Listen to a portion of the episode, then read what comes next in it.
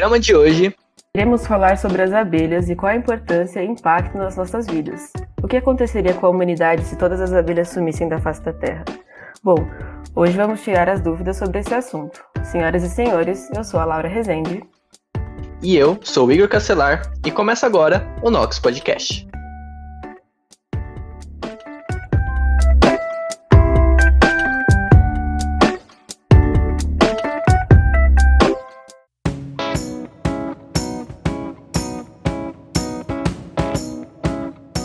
Podcast é uma iniciativa de alunos do Instituto de Química da USP para levar ciência e o que anda acontecendo na universidade pública para todos, em especial aos não cientistas.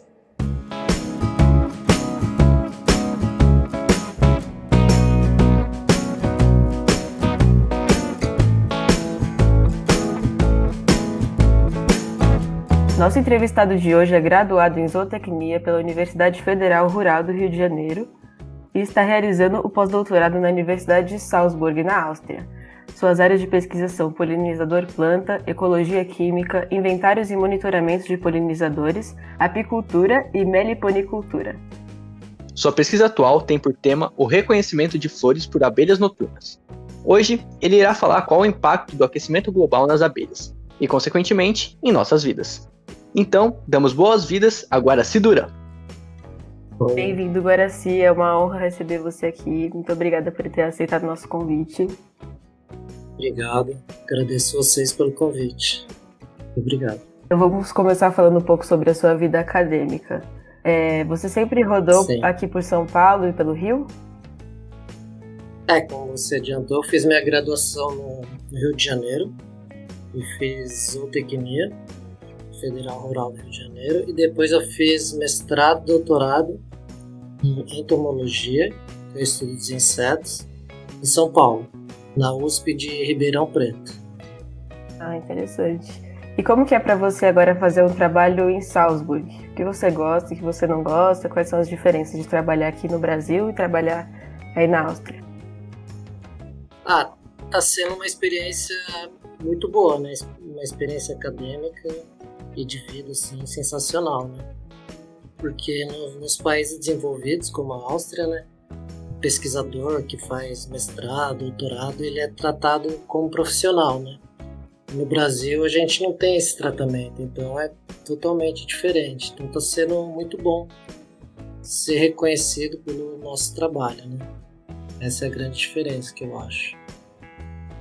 E professor, acho que para o pessoal conhecer um pouquinho mais sobre você, é, a gente sabe que tem muitos trabalhos e a gente já sai e já vai para o laboratório. E tem alguns outros, por exemplo, que a gente vai para um campo de pesquisa, vai para o meio um pouco mais natural.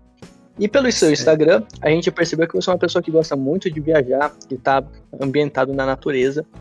E aí que eu te pergunto, você gosta mais da parte do campo ou da parte do laboratório?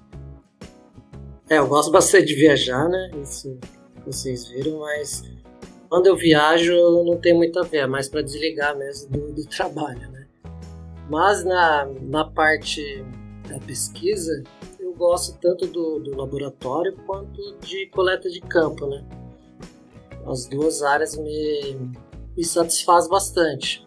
Elas, elas se complementam, né? Porque a gente vai para o campo, coleta os dados e depois precisa do laboratório para analisar tudo. Então, eu acho que as duas são igualmente importantes. E nessas viagens de campo para fazer pesquisa, teve algum lugar muito bonito ou alguma abelha muito rara que você chegou a conhecer, a visitar ou a ver a abelha no caso? Ah, teve ah, várias viagens bonitas, né? Essa é a vantagem que a gente tem de, de ser biólogo, zootecnista. Mas das abelhas, eu estudei umas no litoral de, de São Paulo que ela é uma abelha solitária, né? Ou seja, ela não vive em, em colmeias e ela fazia ninhos no chão. Então são vários buraquinhos no chão, ninhos agregados. Nossa, que diferente. É. Então eram milhares de, de furinhos no chão e cada fêmea tinha o seu ninho. Então estudamos em vários locais essa espécie e foi eu gostei bastante de estudar essa abelha, então foi a que mais me marcou, assim. Ai, que legal. É. Mas por falar em, nesse estudo sobre as abelhas, que aparentemente é algo bem marcante para você, mas na origem, Guaraci, quando que, qual que foi o, motivo, o que, que te trouxe o interesse a pesquisar abelhas? Bom, na graduação, né, eu fazia zootecnia, que é um curso de criação de, de animais, né, para produção de, de alimento. Eu comecei a fazer estágio com apicultura, que é a criação de abelhas do mel, né, abelha apis mellifera. Certo. É uma abelha exótica aqui no Brasil. E fazendo estágio com produção de mel, assim, eu me encantei. Me encantei com de estudar elas, divisão de trabalho que elas têm. Então todo esse comportamento social que elas têm muito a nos ensinar, então fiquei encantado. Então acho que foi isso que, que me despertou a partir desse estágio na graduação. Muito bacana, muito bacana. E você pode falar um pouco pra gente sobre o que são abelhas, qual que é o ciclo de vida delas? Bom, abelhas são insetos da ordem Hymenoptera. Hymenoptera é uma ordem que estão também as formigas e vespas. Então, esses três grupos de insetos são himenópteros. E o ciclo de vida das abelhas varia bastante entre as espécies. Então, Basicamente, podemos assim dividir as abelhas sociais, são aquelas que têm colmeias e tem o ciclo dela é perene, então, ou seja, a colmeia dura o ano todo. Já outro tipo de abelhas são as abelhas solitárias, que têm um curto período de, de vida. Então, elas vivem por um, poucos meses no ano, por exemplo. Então, essa é a divisão principal assim, do ciclo de vida das abelhas. E como que elas se organizam dentro da colmeia? Bom, nas abelhas sociais, a gente tem três castas. A rainha, que é um indivíduo só, então na colmeia existe só uma rainha. Depois tem os zangões, que são alguns indivíduos, os machos, que só servem para reprodução. A rainha também só serve para reprodução. Ela só a, a, função dela é colocar os ovos da colmeia. Né? E também tem a caça das operárias, que aí são milhares de abelhas. São essas que a gente vê pela rua, são as abelhas operárias. Então, das operárias é, tem a divisão de trabalhos. Então, por exemplo, quando essa, essa operária nasce, ela vai ter uma função, que no caso é faxineira. Então ela vai limpar aquela célula onde ela nasceu. Depois ela é nutriz, que ela vai alimentar as larvas que a rainha botou, né? Depois tem as abelhas engenheiras que constroem os favos, as guardas, defende a, a colônia e por último, a última tarefa delas são as abelhas campeiras que saem da colmeia para coletar pólen e néctar, que é o alimento da colmeia. Todas elas passam por todos esses papéis dentro da, da colmeia? Sim. Ah, interessante. Sim. As operárias, ela passa por todas as, essas divisões de trabalho dentro da colmeia. A última, a última fase é essa campeira, que ela sai da colmeia para buscar alimento nas flores. Entendi. E a abelha rainha ela fica sempre dentro da colmeia? É, quando ela nasce, ela faz um único voo, que chama o voo nupcial, para ela ser fecundada. Então, depois disso que ela é fecundada pelos zangões no ambiente, ela volta para comer e, e, nunca mais sai da, da comer. Fica só ali colocando os ovos. Entendi. E essa mudança de papéis ao longo da vida da, da abelha, ela se dá como? Pela, pela idade? Pelo, como que isso acontece? Pela idade. É, é, tem um desenvolvimento hormonal né, de cada, cada etapa e é basicamente pela idade. Então, por exemplo, em média, uma operária dura 40 dias, em média, 40 45 dias. Os primeiros 20 dias ela vive dentro da colmeia, fazendo algumas dessas tarefas que eu falei. Sim. E os últimos 20 dias ela é campeira. Ah, que legal. Interessante, eu pensei que era maior o, o período de vida de uma abelha. Aí, em média, 45 dias. Mas é interessante que a rainha dura 5 anos. Nossa. Então a rainha, a rainha se alimenta de geleia real e ela dura 5 anos. E agora, assim, enquanto você falava, é, eu fui assimilando muito com a nossa sociedade mesmo, com os seres humanos. Eu achei Sim. algo bem bacana que como é feita essa divisão e como é algo bem próximo da nossa sociedade em si mesmo, né? É, a gente tem muito que aprender com elas. Né? E aí, já fazendo uma ligação, eu queria entender qual que é a, a importância das abelhas para nossa sociedade, porque direto a gente vê é, notícias falando da importância das abelhas, mas acho Certo. que isso podia ser um pouco difundido melhor. Qual que seria a importância do, desse inseto para nossa sociedade? É, então, a a maior importância da- das abelhas não é a produção de mel, né, como todo mundo acha. Que abelhas, a, a função dela é produzir mel. Não. A principal função das abelhas é a polinização. E o que, que é a polinização? É a reprodução das plantas. Então, as abelhas são responsáveis, um dos principais responsáveis pela reprodução das plantas, que é pegar o pólen quando ela vai coletar o alimento dela, por acaso, ela coleta ali o pólen e leva de uma flor a outra. Por acaso, ela não faz isso de propósito, né? O pólen fica no corpo dela e ela vai passando de flor em flor. Isso ela vai polinizando, vai polinizando as flores e assim vai gerar os frutos e sementes. Então, a grande importância das abelhas, né? Porque ela vai gerar frutos e sementes de todas as, as espécies vegetais. 70% do que a gente come depende de algum nível da polinização da- das abelhas. Então, a polinização é o grande papel das abelhas para a sociedade. Então elas têm uma grande importância nessa parte da agricultura também, né? Da sociedade. Sim. É, como eu disse, 70% das culturas agrícolas depende de alguma forma das, das abelhas para polinização.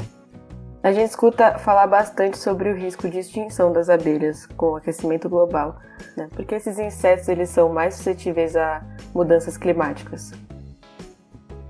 É, primeiro porque por ser inseto é um, um organismo muito sensível às, essa, à mudança no ambiente, né? Então, pequenas mudanças né, vai já gerar um desconforto para esses animais. E tudo que está acontecendo, que a gente já está percebendo de mudanças climáticas, já está afetando o- os insetos e as abelhas. Eles são muito sensíveis a isso. Outra, outra coisa que afeta são as plantas. Então, as mudanças climáticas estão mudando o tempo de floração das plantas, por exemplo. Então, isso afeta diretamente a- as abelhas. Uma espécie que estava acostumada a buscar lá o néctar, o pólen, naquele período do ano, aquela planta não está mais florida. Então, isso, to- toda a cadeia está sendo alterada. Então vai ter um, um efeito em cascata, assim, né? Ah, Em cascata, exatamente. E agora sim, já que a gente estava falando de polinização e para produção agrícola, existe alguma espécie de abelha que ela é mais eficiente na polinização ou outra que é menos? Enfim, existe essa diferença ou todas desempenham o mesmo papel? Não, existe.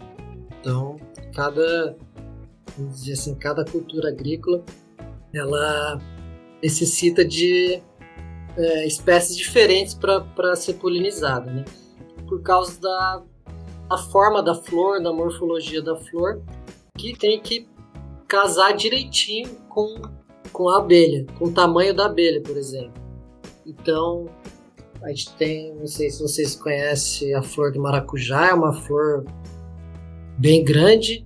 Então, só as abelhas grandes que vão conseguir tocar ali nas partes reprodutivas da flor para polinizar. Então, as abelhas pequenininhas não vão conseguir polinizar. Então, dependendo da cultura agrícola, espécies diferentes que polinizam. Então, a eficiência das abelhas vai depender da cultura agrícola. Obrigado, professor. Então a gente faz alguma mudança na cultura de acordo com as abelhas que tem na região? Existe isso? Mudança na cultura agrícola? É. Não. Não. Então a gente só. Não, o que, o, é, a gente tem que contar com, com as abelhas que estão na região, né? Sim. Então o produtor, o produtor agrícola ele tem que manter as áreas nativas, né? Porque ali é onde as abelhas vivem e se alimentam. E, então ele mantendo as áreas nativas ao redor do seu cultivo, ele vai ter mais abelhas. Entendi. Então acaba que o produtor tem esse cuidado, né? Pra... É, ele, ele teria que ter essa consciência, né? Manter as áreas nativas para manter os polinizadores. Entendi. E sabendo que a perda das abelhas causaria esse estrago grande para o cultivo, existem algumas medidas sendo tomadas ou investimento do governo, de associações privadas para a proteção desses insetos? Existem, existe sim, mundialmente existem alguns exemplos na, na Europa, na América do Norte, mas infelizmente no Brasil ainda poucas iniciativas estão sendo feitas nesse sentido de, de conservação dos polinizadores, infelizmente, conservação dos seus hábitats, que na verdade é o principal. Né? Você conservando os hábitats, você conserva as abelhas. Então, é mais os países da Europa e da América do Norte que estão tendo essas atitudes. É, eu ia perguntar um pouco como se dá essa proteção. Você conserva então o local onde a abelha vive? Sim, é basicamente é isso. Você tem que conservar a casa delas. Porque ali na mata nativa é onde ela vai fazer o ninho, ela faz o ninho nas árvores, no chão, dependendo da espécie. É ali que ela vai coletar alimento, porque ela coleta alimento na cultura agrícola, mas cultura agrícola não vai estar ali o ano todo. Ela precisa se manter durante o ano. Então toda essa mata nativa em volta é o que mantém. Então você conserva uma espécie mantendo o habitat dela. Entendi. Eu vou para chegar num, num, ponto específico, vou te fazer uma pergunta antes. É, sobre as abelhas, qual que é a diferença, o tratamento e criação das abelhas com ferrão e sem ferrão? A abelha com ferrão sem ferrão são sociais, né? então ela vive em colônias. E a abelha com ferrão é uma única espécie, é a Apis mellifera, é uma espécie exótica no Brasil, né? Então, ela demanda muito mais cuidados com segurança, justamente porque ela, ela é defensiva, ela pode atacar as pessoas que chegarem próximo. Então, principalmente demanda segurança. Então, tem que ser distante das casas, de criação de animais. Então, tem toda essa preocupação. As abelhas sem ferrão, por exemplo, a gente pode citar a jataí, a mandaçaia, são abelhas muito mais dóceis. Então, Hoje em dia ela é criada como hobby. Você pode ter na varanda da sua casa, você pode ter perto dos animais. Então não tem problema nenhum, elas são dóceis. Mas aí, se você pensar na produtividade, a abelha africanizada ela produz muito mais mel. Mel e própolis, se você pensar nos produtos apícolas. E as abelhas sem ferrão produzem mel também, só que em menor quantidade. Então tem, tem esse, esse balanço. Entendi. E aí, como você disse, você pode criar a partir da, da, sua casa, enfim, às vezes até como um hobby mesmo, né? Mas você Sim. acha que ainda tem muita gente que tem preconceito com essas abelhas que não tem ferrão? Às vezes acaba matando ou espantando com medo de, de que seja ferroado, mesmo sabendo que não tem? Ah, sim. Eu acho que é falta de conhecimento mesmo, né? Ver ali uma, uma abelha voando, já acho que vai, vai te atacar, né? Porque a mesma abelha com ferrão, ela, ela não é agressiva, ela é defensiva, né? Ela só vai se defender. Mas mesmo as abelhas sem ferrão, a falta de conhecimento ainda tem, tem esse preconceito mesmo contra elas, infelizmente. É, eu concordo. Isso acaba sendo prejudicial, porque as pessoas não, não sabem que essas abelhas não representam um perigo e acabam. É, com certeza. Porque muitas dessas abelhas sem ferrão elas vivem também na, na cidade. Então você vê ali nos muros das cidades, a Jataí faz bastante ninho em muro e às vezes a pessoa acha que vai atacar alguém e acaba matando, sem, sem ter conhecimento. Então, mas na verdade o, o animalzinho só tá ali pra, pra fazer um bem pra gente, né? Exatamente. Se você ter uma abelha ali no seu quintal e algumas plantas, vai ter mais fruto, vai ter mais, mais alimento para você mesmo e para toda a sociedade. Com certeza. E falando sobre esses tipos de abelha, existem alguns lugares no Brasil ou fora do Brasil que possam ser considerados paraísos de abelhas? Locais onde você pode encontrar diversos tipos ou tipos raros de abelhas, por exemplo? Bom, sempre nas áreas tropicais são as áreas mais diversas, né? Então, a gente pode citar o próprio Brasil, na região amazônica, que tem um enorme número de espécies, muitas delas desconhecidas ainda. Então, sempre o paraíso da diversidade para qualquer grupo de animal é, é, são as áreas tropicais e o Brasil também está nessa lista, né? E para as abelhas também. Ah, que interessante. Mas temos que preservar, né? Infelizmente, o desmatamento pode acabar com essa, esse paraíso. É um problema bem recorrente que diariamente a gente vê nos jornais Sim. e que é algo que tem que, ser, tem que ter um cuidado bem, bem grande. E aí, agora se falando no Brasil, é, a falta de polinizadores em extinção, com certeza, né, como a gente já conversou, afeta o sistema agrícola. Mas em que, que isso afetaria economicamente o Brasil atual? Bom, falei daquele dado de 70% das, das culturas agrícolas depende das abelhas. E a gente tem também uma estimativa que se faltassem as abelhas ou diminuir a sua, a sua abundância nas culturas agrícolas, 30% da produção agrícola seria prejudicado. Então, é uma boa fatia e ia, o Brasil ia, ia sofrer com a falta de polinizadores. Por exemplo, uma cultura hoje que é forte no Brasil, que é a soja, ela depende em algum grau da polinização das abelhas. A laranja também, tomate, morango, então diversas culturas. Se não tiver os polinizadores, muitas dessas culturas não vão ter os frutos e as sementes. Então, o impacto econômico vai ser gigante. Ainda mais o Brasil, que sempre foi referência em, em diversos produtos agrícolas, né? Exatamente. Não só no nosso território em si, mas acho que mundialmente falando, acho que seria um, um problema grande, concordo? Com certeza. Isso é um problema mundial. Então, na sua opinião, você acha que quem sofre mais com essa perda é o produtor, o consumidor? E qual região que sofreria mais no Brasil? Bom, quem vai perder são todos, né?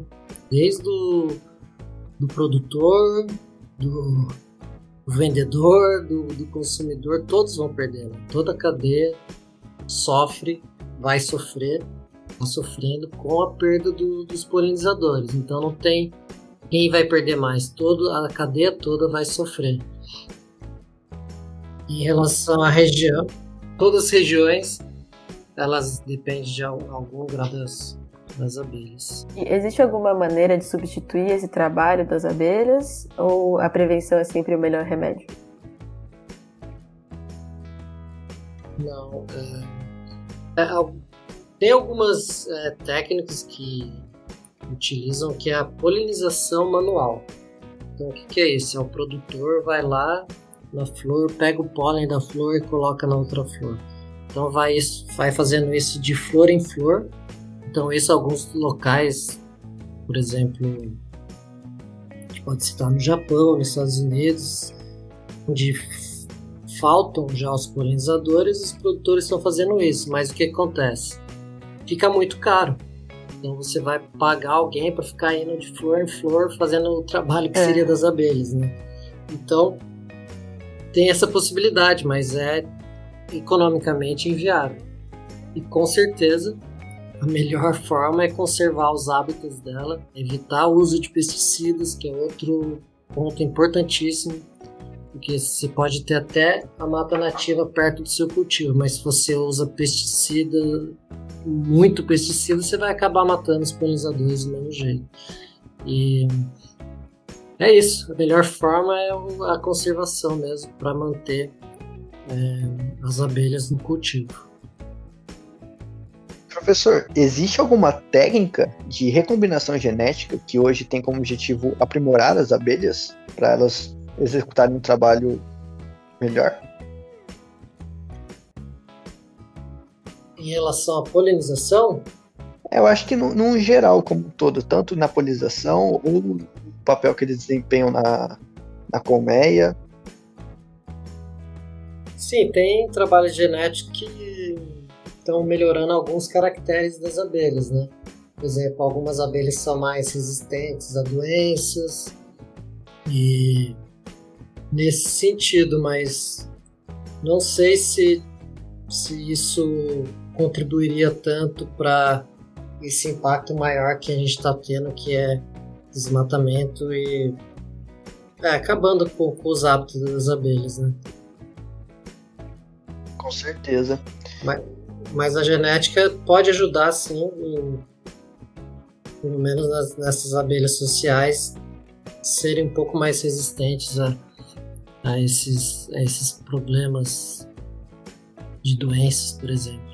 É, mas isso acaba que não muda o impacto do, do aquecimento global, os impactos que tem do, do homem mesmo. Não, não.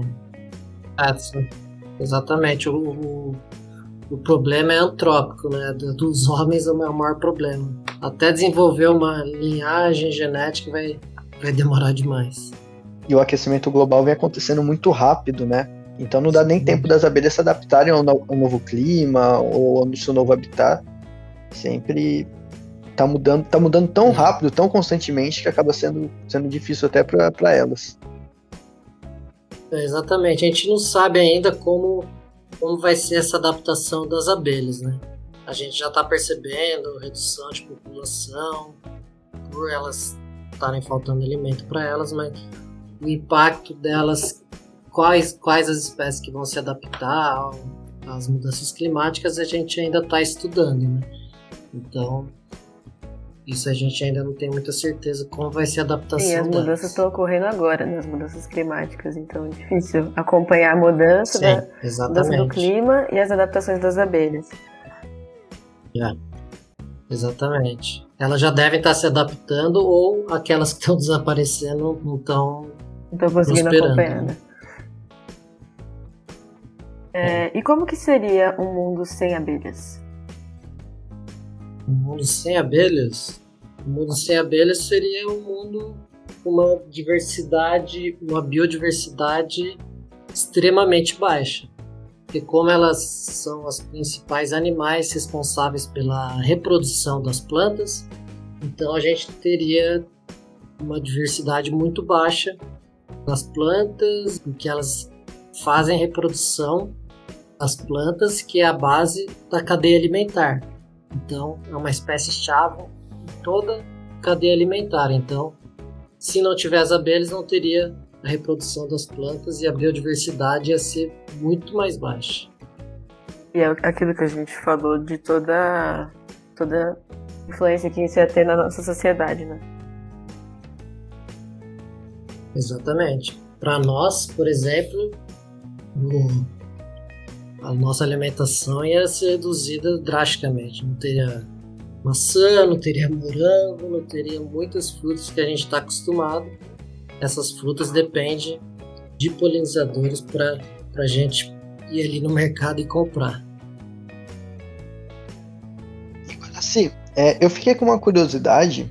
É, algumas perguntas atrás você disse que hoje tem gente que cria abelhas como hobby. Mas como que a gente faz para criar as abelhas em casa? Tipo, quais são os tratamentos e os cuidados que se devem ter com o inseto? É, basicamente você não, não tem assim muito cuidados para ter, porque ela sobrevive sozinha praticamente, né? Se você morar num local onde tenha recurso alimentar para ela, ela vai buscar alimento, você não precisa fazer nada, ela vai buscar o alimento dela, vai voltar para casa dela e vai vivendo. Então, nosso cuidado é escolher uma espécie da região, que geralmente você compra de, de meliponicultores, né, que são os criadores das abelhas sem ferrão. Então você tem que comprar desses, desses criadores abelha da região, então você não pode introduzir uma, uma espécie que não é da região. Esse é o principal cuidado. E o cuidado também você tem que ter a consciência que você não pode ter uma abelha no meio de uma selva de prédios, né? Onde Sim. que ela vai buscar o alimento? E não tem como você ficar colocando alimento para ela ali. Então, os cuidados é esse, é você colocar a casa dela, a colmeia dela, num lugar propício para ela sobreviver. Sim, é para não fazer uma, uma retirada tão brusca do, do território dela, né? Do habitat dela. Exatamente. É, os, os criadores geralmente eles produzem em escala, né? Essas, essas colmeias. Então já é produzido comercialmente. Não é retirado da natureza, né? bruscamente assim. Sim. E Guaraci, se eu encontrasse uma colmeia sendo construída na minha casa hoje, o que eu devo fazer? Bom, é, você pode. No início você tem que esperar, porque ela tem que se estabelecer, né? E às vezes ela pode estar só de passagem ou às vezes ela escolheu mesmo aquele local para ficar. Aí vai depender da espécie, né? Então a gente tem as abelhas apis mellifera, né? Que é abelha com ferrão. Então aí é um cuidado. Você vai ter que chamar alguém para tirar aquele enxame dali. Se for uma abelha sem ferrão, você também tem que saber a espécie para saber se essa espécie você pode colocar ali numa caixinha, numa caixa racional, né, que é a caixa de criação, ou tem espécie que não vive em caixas racionais, ela vive ali na própria casa dela, de barro, por exemplo, e vive ali. Então depende da espécie, não tem uma indicação geral para isso, vai depender mesmo da espécie. E para eu saber se é uma abelha com ferrão ou não, eu tenho que chamar um especialista ou tem como eu descobrir vendo alguma característica física dela? A única com ferrão é essa que todo mundo conhece. É a Apis mellifera, é a abelha africana, africanizada, abelha Europa. Essa que está aí no refrigerante, está em todo local. Ah, sim. Então, as outras são sem ferrão, vamos dizer assim. Basicamente, se você conhecer uma, essa que a gente está acostumado, as outras são mais, mais dóceis, teoricamente. Entendi. Professor, e eu fiquei numa dúvida, como que chama essa caixa que o senhor falou? E o que, que ela seria para fazer a retirada das abelhas da forma mais correta? Essa é uma, a gente chama de uma caixa racional. E é uma caixa de madeira, então ela tem lá a medida, um cubo, por exemplo, numa caixinha. E aí você tira o enxame, mas tem toda uma técnica, né? não é qualquer pessoa que pode chegar, tira tudo e joga lá dentro. Tem que ser um especialista que sabe a posição certinha para machucar menos. Depois de você transferir para ela, você pode até coletar mel. Então é a forma racional porque você pode coletar os produtos. Nossa, que bacana, eu não conhecia. Achei, achei bem legal. É, essa é a, é a é a meliponicultura, né? Que no início a gente falou. Então a meliponicultura é, é a cultura de criação de abelhas sem ferrão. E professor, uma outra dúvida. Você acha que hoje, por a gente ter vários produtos, né, frutas e vegetais, que estão cheios de agrotóxico, você acha que é por conta de, às vezes, uma falta das abelhas? De, de que elas, né, infelizmente, a gente está com um problema com elas? E aí eles acabam usando esses agrotóxicos para suprir essa ausência? Não, é, os agrotóxicos, os pesticidas, inseticidas, são para conter as pragas. Então são aquelas pragas que vão comer a, as folhas, as raízes da cultura agrícola, né? Então o pesticida na verdade é para conter as pragas, mas como ele é um inseticida também, ele acaba matando todos os insetos, entre eles os polinizadores, né, que é benéfico para a cultura. É, as abelhas acabam sofrendo ali junto, né? Elas, elas morrem. E, e Guaraci, você falou um pouco agora sobre a meliponicultura. Isso é um pouco sobre o que você está pesquisando aí na Áustria, né? Não, na Áustria eu pesquiso no pós-doc é sobre a parte química da flor. Então, como que ela vai atrair os polinizadores. Então, eu também estudo três culturas agrícolas aqui. Então, a gente estuda basicamente o, o cheiro da flor. Então, o cheiro da flor varia conforme a espécie. Então, a gente estuda essa parte química, os compostos químicos que as flores emitem no ar, né, liberam para atrair os polinizadores, que é assim que elas atraem os polinizadores. E a gente está estudando essas culturas agrícolas no cenário de mudanças climáticas. Então, o que, que vai acontecer com as culturas agrícolas no cenário de, de mudanças climáticas se elas vão atrair menos os polinizadores e o que isso pode acarretar. Uhum. Legal. E tem como vocês usarem esse conhecimento dos cheiros das plantas a favor da agricultura, por exemplo? Sim, é, existem vários, vários estudos assim já para aplicar esse, esse conhecimento de, da ecologia química para atrair mais polinizadores. Muito legal. Agora, sim, você estava falando das flores, o tamanho da flor importa na hora de atrair as abelhas ou isso depende de outros fatores? Então, depende da, da espécie de abelha. Se a espécie de abelha ela também é pequena, ela costuma ir mais nas flores pequenas, então isso varia muito. Ela está mais acostumada aí na, naquela espécie, mesmo sendo flor grande ou pequena, mas o, o tamanho influencia dela conseguir ver de longe, tem tudo isso, né? O tamanho influencia como ela vai acessar o recurso, como ela vai coletar o néctar, então o tamanho é mais influencia nesse sentido. Bom, eu acho que por hoje é isso. Ô, Igor, você tem mais alguma pergunta? Legal. Não, o Guaraci tirou todas as minhas dúvidas muito bem. Eu adorei a explicação.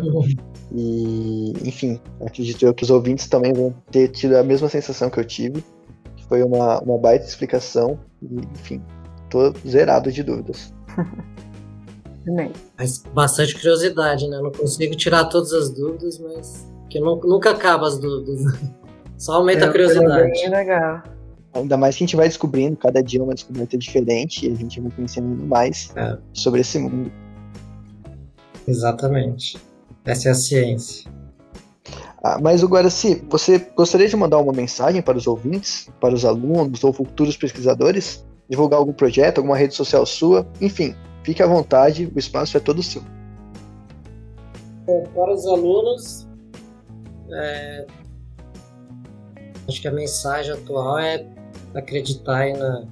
Vocês, por exemplo, estão na graduação, né? Acreditar na pesquisa, na ciência. A gente está passando um momento de negacionismo da ciência, né? Então, vamos acreditar na, no que vocês estudam, que é o caminho mais, mais correto. E é isso. Estudem bastante e acreditem nos, nos seus sonhos e a pesquisa é um caminho muito longo e eu recomendo bastante. Com toda certeza. Eu queria só falar que eu concordo com, com o Guaraci, concordo bastante com ele, porque a divulgação é algo muito importante e tomara que daqui para frente Exatamente. seja cada vez mais valorizado. É, é, isso que você falou, né? A divulgação, Sim. a gente nesse momento da pandemia, a gente percebeu que a divulgação científica é essencial.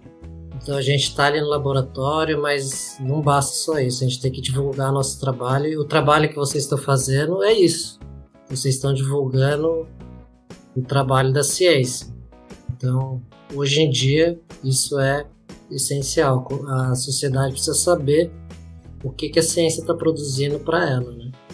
Exatamente. A gente quer que o Nox cresça ainda mais por conta disso, para que chegue e que a divulgação chegue para todos. Parabéns. Exatamente. Parabéns para vocês. Muito obrigado, professor. Nós que agradecemos. Muito obrigada. Agora sim. Eu que agradeço. Te agradeço de coração. Muito obrigada pela sua presença. A gente ficou encantado de poder ter esse papo com você. Muito obrigada.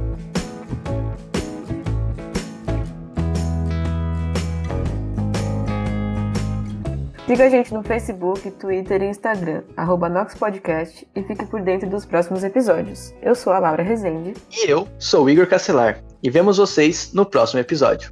Tchau!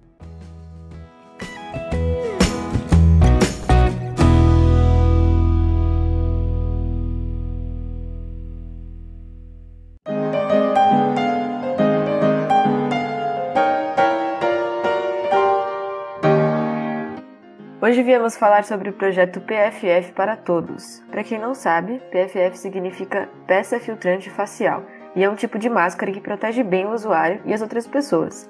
Sendo assim, o projeto PFF para Todos, liderado pelos usuários arroba PFF para Todos e arroba estoque PFF no Twitter, tem a iniciativa de divulgar informações sobre as máscaras e as lojas e estabelecimentos que realizam a venda desse produto, auxiliando nas suas compras e proteção da população. É tudo totalmente voluntário e sem fins lucrativos. O site para o projeto é www.pffparatodos.com. Lembre-se, a pandemia ainda não acabou. E mesmo que você já tenha se vacinado, é importante usar a máscara para proteger os outros que ainda não estão imunes. Equipe: Locução: Alexandre Dolivo, Gabriel Santiago, Ellen Silva e Laura Rezende. Redação: Ana Amaral, Andressa Levi, Mariana Teixeira, Igor Castelar e Nicolas Mariano. Edição: Pedro Sabanai, Kaique Grabauskas, Christian Hurtado e Pedro Silveira. Artes gráficas: Christian Hurtado, Ellen Silva, Isabela Lourenço, Kaique Grabauskas, Laura Rezende, Marcelino Moreira e Vida Vieira. Administrativo: Edgar Brown, Felipe de Souza Silva e Gabriel Santiago.